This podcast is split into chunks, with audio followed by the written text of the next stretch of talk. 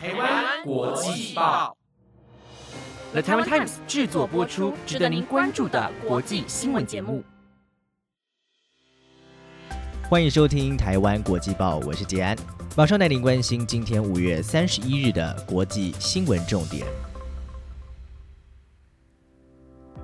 听众朋友们，大家晚安，很高兴又能够在星期一和大家相会了。台湾的三级防疫啊，已经即将要进入到第三周了。在这里还是要提醒大家，一定要记得勤洗手、戴口罩，随时注意自己的身体健康。让我们一起加油，做好防疫工作。相信很快的一切都会恢复正常的。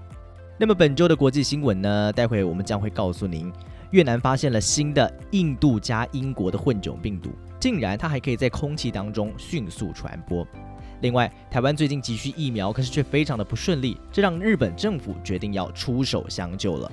还有啊，加拿大最近在原住民寄宿学校旧址，竟然挖出了两百一十五具儿童骸骨，到底发生了什么事呢？在今天节目开始之前，想要邀请各位亲爱的听众，如果对于待会的新闻有什么样好奇，或者是有非常喜欢什么样的主题，都可以透过 Apple Podcast 或者是 IG 留言给我，只要特别注明给杰安，这样我就会收到喽。任何一句你的，不管是建议或者是打气，都会是我们持续制作优质节目最大的动力。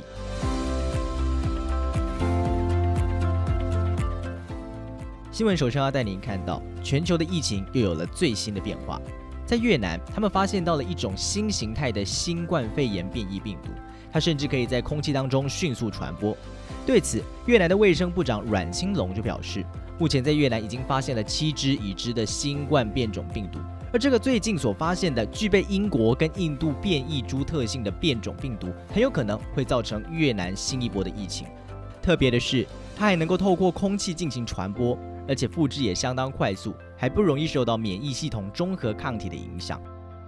其实越南之前跟台湾一样都是防疫模范生，但是直到四月底的时候，病例突然开始的激增。四月二十七号再次出现本地传播病例，之后更是新增了四千多例确诊。而最近的感染病例都是发生在越南北部的两个工业省份。目前当局已经下令一些在为苹果等等的全球品牌代工的工厂暂停营运。但是，科技制造业是越南的经济重心之一，也是全球供应链不可或缺的一环，可以说是进一步冲击到了全球科技产业。越南总理范明正日前就表示，要尽速遏制北江省和北宁省的疫情扩散。他也提出警告，这两个省里面的工业园区风险极高。在过去这几天，北江省和北宁省都有传出确诊病例，包含了三星电子和 Canon 在这两个省所设的工厂都有员工确诊。特别是三星电子，他们在越南北部的两座工厂占了该公司全球智慧型手机生产量超过了百分之五十。因此，面对来势汹汹的变种病毒，各界势必都要严阵以待。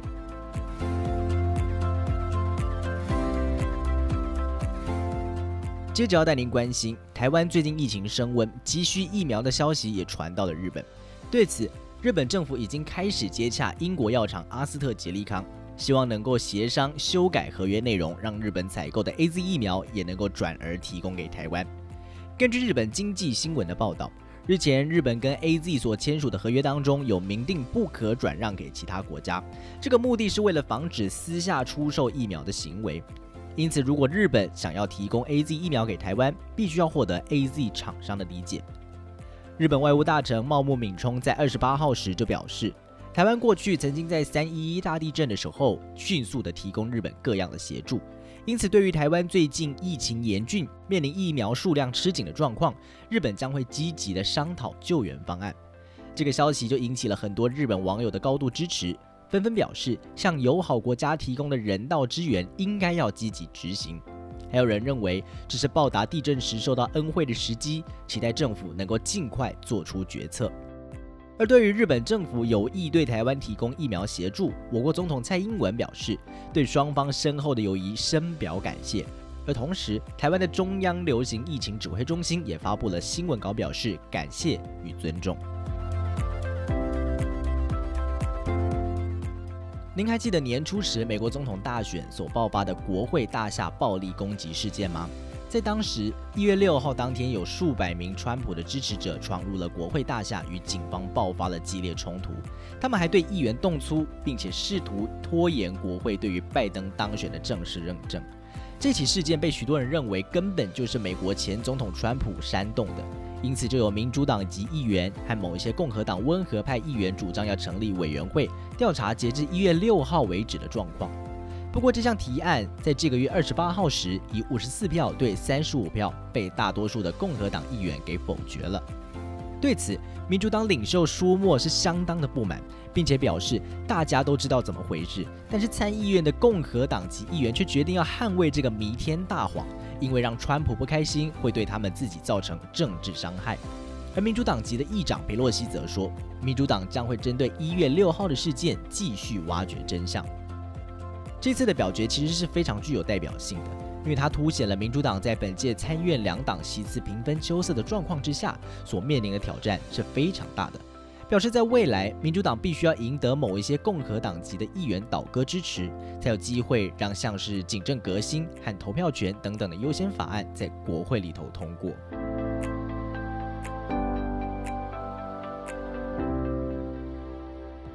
接下来带您看到。加拿大的一个原住民团体表示，他们在毕斯省的一间印第安人寄宿学校附近挖掘出了两百一十五名孩童的遗骨，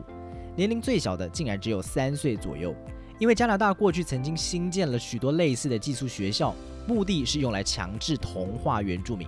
这一次的发现再次凸显了加拿大早期对原住民的残忍迫害。根据《纽约时报》的报道。过去几十年，在加拿大，有大部分的原住民孩童都会被从家里头强制带走，进入寄宿学校。很多人从此之后就再也没有回家，而这些孩童的家属却只能获得一些很不清不楚的解释，甚至是没有任何解释。在二零一五年的一份调查报告当中指出，从一八四零年代到一九九零年代，加拿大的寄宿学校强制带走了很多原住民儿童，对他们实施文化清洗。这当中充斥着身体的虐待、强暴、营养不良，还有各种残暴的行径。当时主要是由基督教教堂运作与管理。过程当中有超过四千一百名原住民儿童在寄宿期间死亡，而且还不包含这一次所发现的数字。对此，加拿大总理杜鲁道在推文当中表示：“这件事令我心碎与痛苦，提醒着我国史上这一段黑暗而且不光彩的过去。”加拿大政府也在2008年已经正式为当时的寄宿学校制度道歉。而对于这一次所挖到的215具骸骨，原住民团体表示正在和法医接洽，并且联系家中过去曾经就读这间学校的家庭。初步调查结果预计会在六月中旬出炉。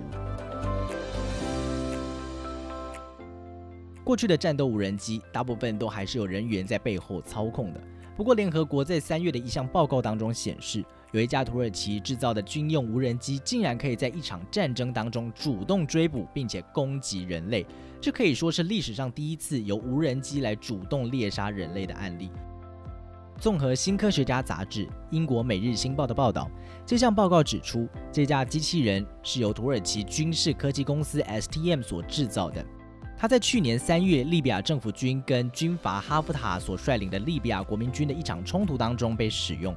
这架致命的武器系统在不需要和远端人员连线的状况之下，就可以运用电脑的视觉来选择以及攻击目标。在无人机上装载炸药，对目标进行自杀式攻击，在撞击的同时就能直接引爆。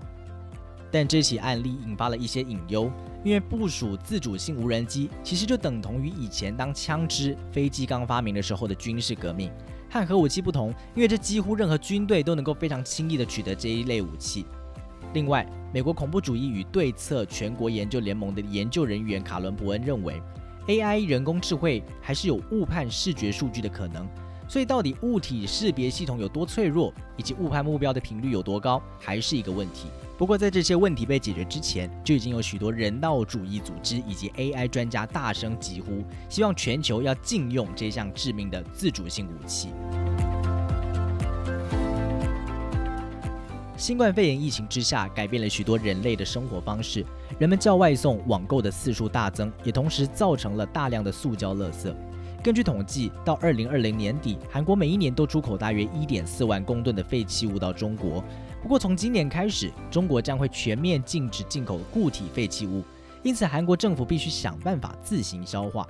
于是，韩国政府从去年底开始就要求全国进行透明 PET 瓶分类丢弃措施。